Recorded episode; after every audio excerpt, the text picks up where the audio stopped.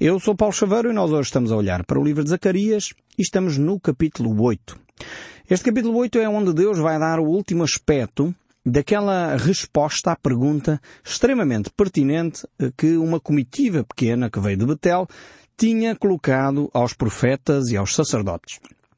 E a pergunta que eles haviam feito era, será que faz sentido mantermos determinados rituais quando na realidade nós não estamos a receber a bênção uh, devida a esses rituais? E Deus vai dar uma resposta muito clara e concreta a este tipo de pergunta. É uma pergunta fundamental. Eu creio que nós hoje em dia precisamos de voltar a fazer essa pergunta a uma série de rituais que nós temos nas nossas comunidades e que se calhar alguns de facto já não fazem sentido ou alguns precisam de ser alterados ou então o nosso coração precisa de mudar em relação a esse ritual.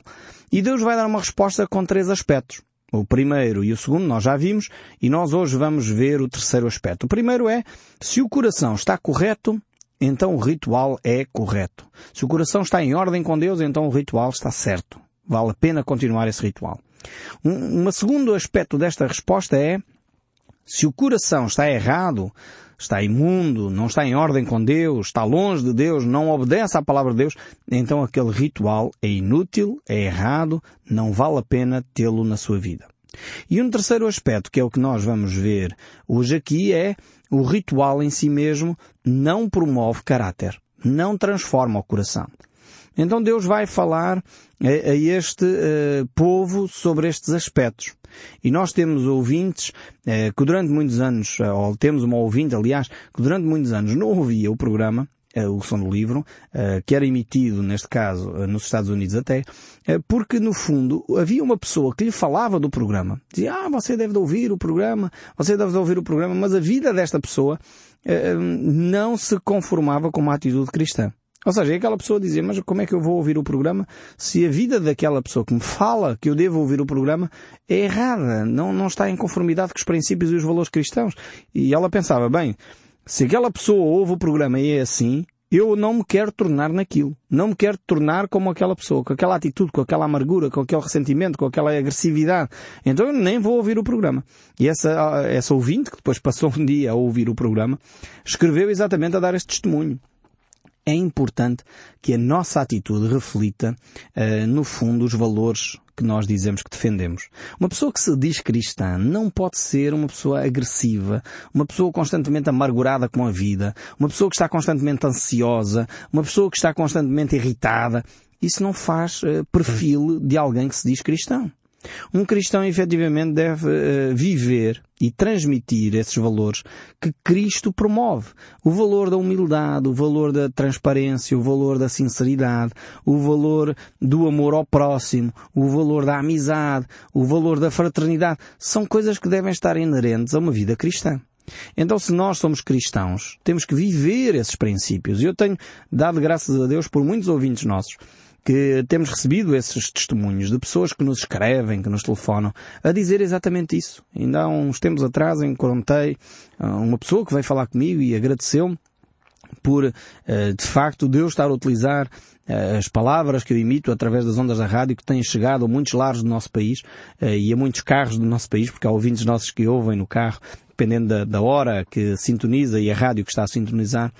Mas essa pessoa dizia, eu quero agradecer imenso porque uh, o meu pai tem ouvido o programa e tem sido uma pessoa que está a ser transformada uh, diariamente. Tenho visto mudanças significativas no seu caráter. Da outra vez uh, recebemos também um telefonema de, de, uma esposa que telefona a dizer que o seu marido estava diferente, estava uma pessoa que agora ouve também o programa de rádio. Eu mando uma saudação a todos os casais que nos ouvem e, e de facto as suas atitudes têm vindo a mudar por causa da palavra de Deus. E isto é louvável. Eu sei que é graça de Deus, não é mérito meu. E nem estou aqui a dar estes exemplos por causa disso, porque eu percebo que é a graça de Deus. E é a ação de Deus nas vossas vidas e temos que dar louvores a Deus. E não ao programa Som do Livro, nem à Rádio Transmundial, ou outra entidade qualquer, ou ao Paulo Chaveiro. Temos que dar graças a Deus porque Ele está a tocar no vosso coração e, e eu creio que vocês estão de parabéns porque estão a ser permeáveis à palavra de Deus. Estão a permitir que a palavra de Deus dê fruto para a eternidade. Porque muitas vezes o coração é endurecido, como no caso aqui do povo de Israel. Deus tinha dito no capítulo 7, e nós vimos isso, e no início do capítulo 8, que o povo tinha o coração mais duro do que um diamante. Ou seja, ali não penetrava palavra absolutamente nenhuma. E então temos aqui este povo com o coração duro e graças a Deus que muitos dos nossos ouvintes aqui em Portugal estão a ser uh, ouvintes que têm um coração acessível à palavra de Deus. Estão a ouvir a palavra de Deus e estão a ser permeáveis esta mesma palavra. Mas são ouvintes aqui em Portugal, nos Estados Unidos e pela Europa fora e pelo mundo fora, porque temos ouvintes também em muitas partes do mundo através da internet, quais dou um grande abraço da parte de toda a equipa da Rádio Transmundial. Mas de facto temos aqui então esta palavra de Deus. Esta palavra de Deus que no capítulo 8 vai trazer palavras e expressões extremamente importantes, como a expressão o Deus dos exércitos, o Senhor dos exércitos, que surge 18 vezes neste capítulo 8. E nós vamos ver que também Zacarias mostra que Jerusalém será apontada como uma cidade fiel, uma cidade verdadeira. E isso nós já identificamos em outras profecias. O profeta Isaías, por exemplo, hum, também descreve este momento em que Jesus Cristo vai reinar sobre Jerusalém, sobre uh, o mundo, quando ele estabeleceu o seu milénio, e cuja capital será efetivamente Jerusalém. E aqui não é uma questão uh, político-partidária, ou racial, ou étnica, é uma questão de facto das profecias da parte de Deus. E vejamos Isaías capítulo 2, verso 1, e diz assim, palavra que em visão veio a Isaías, filho de Amós, a respeito de Judá e Jerusalém. Veja, não está a falar de Lisboa, nem Londres, nem Nova York, nem outro sítio qualquer. Está a falar acerca de Jerusalém, a cidade uh, em Israel. E diz assim, nos últimos dias, Portanto, quando Cristo estabeleceu o seu reino, acontecerá que o monte da casa do Senhor será estabelecido no cimo do, dos montes e se elevará sobre os outeiros e para ele afluirão todos os povos. Temos aqui esta profecia e depois o profeta Isaías continua neste capítulo 2 a falar sobre aquilo que Deus iria fazer e vai fazer no futuro uh, sobre a nação de Israel. E Zacarias tem agora aqui também, uh, neste capítulo 8, uh, eh, um texto semelhante a este de Isaías. Diz assim então a palavra do Senhor. Assim diz o Senhor. Capítulo 8 de Zacarias, verso 3. Voltarei para Sião e habitarei no meio de Jerusalém. Jerusalém chamar-se-á a cidade fiel e o monte do Senhor dos exércitos, Monte Santo. Veja bem que Deus aqui está a falar de Jerusalém. Ele não está a falar nem de Lisboa nem do Porto. É importante nós percebermos isto. Nem se está a referir tão somente à Jerusalém espiritual, que o apóstolo Paulo a certa altura fala disso em, em Romanos, mas aqui está a falar efetivamente sobre a capital, Jerusalém, a qual Deus estabelecerá o seu reino e será a cidade fiel. E claramente Deus não está a falar de Israel atual. Porque hoje verificamos em Israel, assim como na maioria das cidades no mundo, que são cidades uh, com corrupção, cidades onde a, a, verdade não é, não é estabelecida, onde a justiça não existe, e claramente Deus está aqui a falar de uma cidade de um tempo a que não é o tempo atual, não é o tempo de hoje. É esse tempo em que Cristo Jesus vai estabelecer o seu reino e de facto ele vai governar o mundo a partir daquele lugar. E, e, era esta confusão que os discípulos fizeram quando Jesus Cristo veio. Não sei se você está lembrado da entrada triunfal de Jesus em Jerusalém. Os discípulos, assim como o povo, pensava que Jesus naquele momento iria estabelecer o seu reino. E por isso começaram a aclamá-lo, Rei de Israel, e Osana bendito que vem em nome do Senhor. E colocaram as suas vestes no chão, e Jesus ia montado no jumento e entrou na cidade de Jerusalém. O povo pensava que era aquele momento em que Jesus Cristo iria estabelecer o seu reino milenar. Mas não foi. Jesus tinha um outro plano, Deus tinha um outro plano para a humanidade. E o plano de Deus para a humanidade era de facto levantar um povo pluriétnico, plurirracial, eh, pluricultural e, de sociedades eh, socioeconómicas diferentes, de posição socioeconómica diferente, em todo o mundo, onde ele iria cumprir o seu plano. Israel falhou inicialmente o seu plano, que era ser luz para as nações. E Deus levantou então a igreja, que foi um mistério, que estava oculto desde os séculos, usando as palavras do apóstolo Paulo, oculto desde os séculos, que foi revelado em Cristo Jesus. E esta revelação de Deus é que Cristo veio para morrer pelos nossos pecados e, e de facto dar-nos a vida eterna através do seu sacrifício na cruz. Este foi o milagre que Deus operou e que hoje, dois mil anos passados, nós ainda estamos a experimentar. Por isso Deus ainda aguarda. Aguarda que todo homem chegue ao arrependimento. Por isso Cristo ainda não veio estabelecer o seu reino. Esta é só a razão. A única razão pela qual Cristo ainda não estabeleceu o seu reino em Jerusalém, um reino de paz, um reino para governar o mundo durante mil anos, é porque Deus espera que você e eu cheguemos ao arrependimento, cheguemos a uma comunhão com Deus e possamos desfrutar dessa comunhão com Deus. É a única razão pela qual Deus tem adiado a vinda de Cristo. Então cada um de nós tem esta oportunidade hoje de se relacionar com Deus. Tem esta oportunidade hoje de pôr a sua vida em ordem com Deus, porque Deus espera que você o faça para que Deus lhe possa dar esta paz de Deus que excede o entendimento e ela vai guardar o seu coração. Então esta cidade fiel será estabelecida em Jerusalém, quando Cristo Jesus vier. E prossegue ainda o capítulo 8, verso 4. Veja bem ainda esta reflexão aqui sobre o que vai acontecer nesta cidade. E claramente não é sobre os nossos dias que se está a falar. Diz assim então o verso 4. Assim diz o Senhor dos Exércitos ainda nas praças de Jerusalém, sentar-se-ão velhos e velhas, levando cada um na mão o seu arrimo por causa da sua muita idade. E não me levem a mal esta expressão velhos e velhas, mas é o que está aqui escrito nesta versão da Bíblia. Uh, mas são pessoas de idade. É uma palavra muito mais uh, branda para descrever essa linda idade que, que reflete toda a experiência de uma vida. Mas Deus o que está aqui a dizer, por outras palavras, mais uma vez não se enquadra na Jerusalém atual. Quem vai a Jerusalém visitar os monumentos que eu creio que são importantes. Gostaria imenso de fazer uma viagem a Jerusalém hum, para ver os locais onde Cristo eh, andou.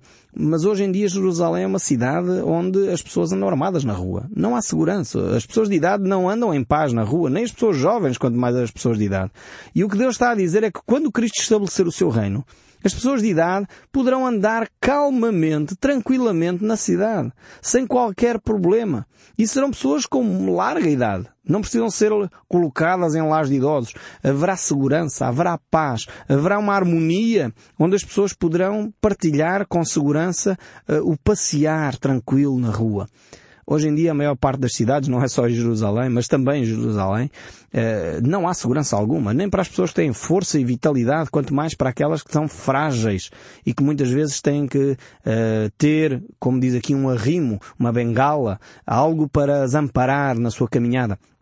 Deus está a falar claramente de um período que não é nem de perto nem de longe, os dias em que nós estamos a viver. Antes, pelo contrário. Hoje verificamos em Jerusalém uh, guerras, verifica-se constantemente guerrilhas, verifica-se constantemente atentados. Não é desta Jerusalém que Deus está a falar. Portanto, e não estamos a falar também da Jerusalém espiritual, porque essa de facto não faz sentido estas expressões que Deus usa aqui. Deus está a falar claramente de uma Jerusalém física que será estabelecida onde é a atual Jerusalém, mas será estabelecida através da pessoa de Jesus Cristo. Mas veja ainda, há mais, há mais consequências, há mais critérios que esta Jerusalém vai ter. Verso 5 do capítulo 8 de Zacarias. As praças da cidade se encherão de meninos e meninas que nelas brincarão. Vejam bem esta, este quadro lindíssimo, que é termos aqui pessoas de idade, e pessoas que são crianças a brincar. Hoje em dia as nossas cidades estão-se a desenvolver de uma maneira onde se verifica muitas pessoas de idade e poucas crianças. O que Deus está aqui a dizer é que quando Cristo estabeleceu o seu reino, a cidade de Jerusalém, o mundo, eh, necessariamente, será um mundo equilibrado será um mundo em que, de facto, quer as pessoas de idade, quer as, as crianças, uh, viverão em harmonia, viverão em tranquilidade, viverão em segurança, poderão brincar uh, livremente nas ruas, sem o pânico dos atentados, sem o pânico dos ladrões, sem o pânico da insegurança. Porque, efetivamente, Cristo Jesus estabelecerá o seu reino. O profeta Isaías descreve este mesmo cenário utilizando a natureza, dizendo que o leão pastará com a ovelha e a criança colocará a sua mão na cova da serpente e nenhum mal lhe sucederá. No fundo é para descrever este reino de paz que Cristo vai estabelecer. Hoje em dia a maior parte das sociedades e das populações ocidentais está extremamente preocupada porque tem uma grande quantidade de pessoas idosas, mas não tem crianças para, de alguma forma, substituir essa, essa sociedade. Ou para alimentar essa sociedade. Hoje em dia reflete-se muito seriamente, inclusive sobre os sistemas de segurança social da Europa. E o grande problema é, não há no futuro mão de obra capaz de sustentar a população cada vez mais envelhecida da nossa Europa. E esta é uma reflexão importante. E aqui o que Deus está a dizer é que quando Cristo estabeleceu o seu reino, a sociedade será equilibrada. Será uma sociedade onde há pessoas idosas e viverão com, com um nível de vida e qualidade de vida uh, bastante bom. Viverão também, a esperança de vida será bastante longo, mas ao mesmo tempo haverá crianças que brincarão, haverá uh, uma esperança para o futuro. As crianças sempre trazem esta perspectiva de esperança, de alegria, de ânimo. E estas crianças brincarão uh, livremente, em segurança, nas praças em Jerusalém. O verso 6 ainda diz, no capítulo 8 de Zacarias, Assim diz o Senhor dos Exércitos, se isso for maravilhoso aos olhos do restante deste povo naqueles dias, será também maravilhoso aos meus olhos? Diz o Senhor dos Exércitos. Deus diz aqui, por outras palavras, que se este quadro é bonito para vocês, é espantoso para vocês, para mim também é agradável. Deus satisfaz-se quando nós estamos a viver uma vida íntegra e que é uma vida com gozo repleto. Gozo completo nas nossas vidas. Aliás, Jesus, quando veio, ele disse exatamente isso aos seus discípulos. Lá no Evangelho de São João, ele estava a dizer que ele não mais os chamaria servos, mas chamaria amigos e também ele descreveu todas aquelas maravilhas para que o gozo dos seus discípulos fosse completo. Ele declarava uh, o seu ensino para que o gozo dos seus discípulos fosse completo. Agora, o gozo que Jesus Cristo fala aqui não é o mesmo gozo uh, que o mundo oferece. Hoje, mais do que nunca, uh, o mundo investe em entretenimento. O mundo gasta milhões de dólares e euros em, em, em, entretenimento, em parques temáticos, em televisões, em programas de televisão, em cinemas, em teatros. O mundo gasta milhões em entretenimento e gera milhões em entretenimento. Mas nunca antes a sociedade viveu tão deprimida como a nossa. Já se diz que a depressão é a doença do século, é uma epidemia que tem alastrado a todos os quadrantes da sociedade. E infelizmente, apesar de todo o entretenimento, o homem não vive satisfeito, não vive em gozo. E eu creio sinceramente que isso acontece porque o homem não está a viver dentro dos padrões de Deus. Não está a desfrutar do gozo que Deus pode dar ao seu coração. Não se compara com o gozo momentâneo que nós podemos ter por ver uma comédia ou por vermos um humorista dizer umas graças, não tem nada a ver com o gozo. Isto não é o gozo que Deus fala. O gozo de Deus é aquele gozo que Deus coloca no nosso coração, independentemente das circunstâncias. Independentemente daquilo que estou a viver, tenho paz no meu coração. E como diz a palavra de Deus, é aquela paz que excede o entendimento, essa paz que guarda o meu coração. Não é uma paz compreensiva, não é uma paz que se compra, não é uma paz que se vai à farmácia, compra-se uns antidepressivos ou uns outros medicamentos quaisquer e nos vai promover um bem-estar. Não é dessa paz que Deus está a falar. Porque um dia que acabam os medicamentos, acabou-se a paz. Deus está a falar de uma paz duradoura. E essa paz duradoura só é possível quando nós estamos a viver em liberdade. Quando nós estamos a viver em verdade conosco mesmo e com o próximo. E é dessa maneira que nós podemos experimentar essa paz de Deus que excede o entendimento.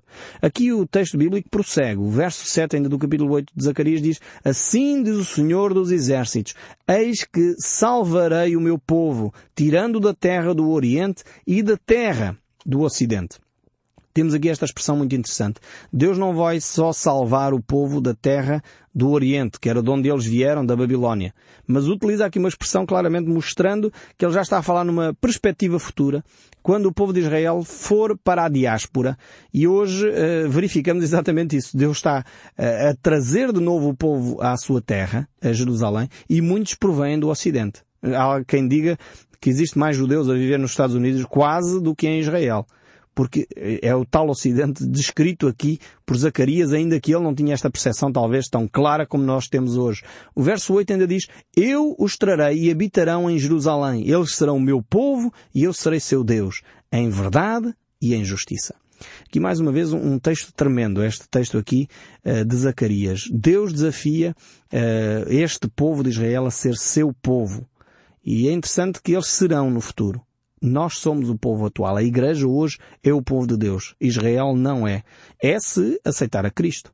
Mas efetivamente será no futuro povo de Deus de novo. Como o apóstolo Pedro nos diz em 1 Pedro capítulo 2 verso 9, que nós somos povo de propriedade exclusiva de Deus. Nós, Igreja, os filhos de Deus, são esse povo de propriedade exclusiva de Deus. Depois continuamos aqui no texto de Zacarias, verso 9. Ainda diz mais: Assim diz o Senhor dos Exércitos: Sejam fortes as mãos de todos vós, que nestes dias ouvistes estas palavras da boca dos profetas, a saber, nos dias em que foram postos os fundamentos da casa do Senhor dos Exércitos, para que o templo fosse edificado. Aqui estes profetas que estão a falar em Zacarias é o profeta Zacarias, ele próprio, mas também Ageu. Ageu é o outro profeta que está a proferir a palavra de Deus à nação de Israel e claramente estão neste contexto da edificação do templo em Jerusalém. E Continua o verso 10, porque antes daquele dia não havia salário para o homem, nem os animais lhe davam ganho, não havia paz para os que entravam nem para os que saíam, por causa do inimigo, porque eu incitei todo o homem, cada um contra o seu próximo. Então temos aqui este, este momento em que Israel está a viver, em que não havia paz, porque na realidade o povo tinha se afastado dos caminhos de Deus. E por isso estavam no fundo a colher uh, aquilo que haviam semeado. E por isso havia tensões na nação, foram levados para o cativeiro e essas tensões ocorreram porque o povo se tinha afastado dos caminhos de Deus. Verso 11 ainda diz, Mas agora não serei para com os restantes deste povo como nos primeiros dias, diz o Senhor dos Exércitos, porque haverá sementeira de paz, a vida dará o seu fruto, a terra na sua novidade e os céus o seu orvalho, e farei que o restante deste povo herde tudo isso. Agora Deus traz aqui uma mensagem de esperança mais uma vez, uma mensagem de esperança para o povo. E o povo não estava a experimentar essas, essa palavra de Deus porquê? Porque o povo não tinha demonstrado amor para com Deus.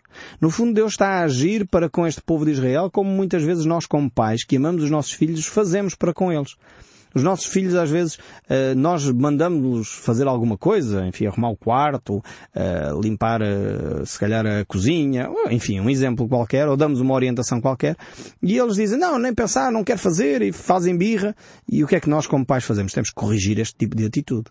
Temos que dizer, não, se, se vais fazer birra por isso, então quando quiseres ir ao cinema, quando quiseres sair com os teus amigos, não vamos permitir que isso aconteça e começamos a tomar medidas de correção do quê? Do erro em que eles estavam, da desobediência em que eles viviam. E porquê é que nós fazemos isso? Porque somos pais maus? Porque queremos mal dos nossos filhos? É óbvio que não.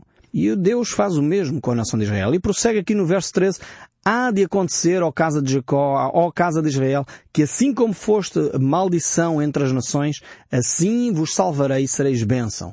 Não temais e sejam fortes as vossas mãos, porque assim diz o Senhor, Deus dos exércitos, como penseis fa fazer-vos mal, quando vossos pais me provocaram a ira, diz o Senhor dos exércitos, não me arrependi, assim pensei de novo em fazer bem a Jerusalém e à casa de Judá nestes dias, não temais.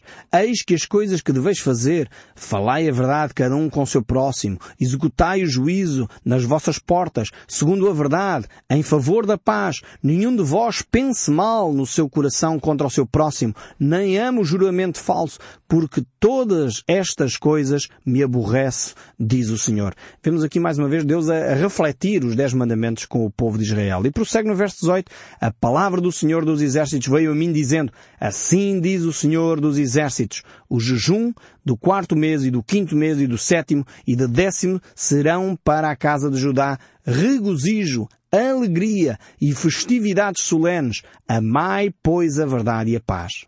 Vemos como este é o desafio de Deus para cada um de nós. Mais do que sacrifícios, mais do que jejuns, Deus quer o nosso coração íntegro, vivendo a verdade, vivendo a justiça e amando o próximo. Este é a verdadeira religião que Deus espera de si e de mim.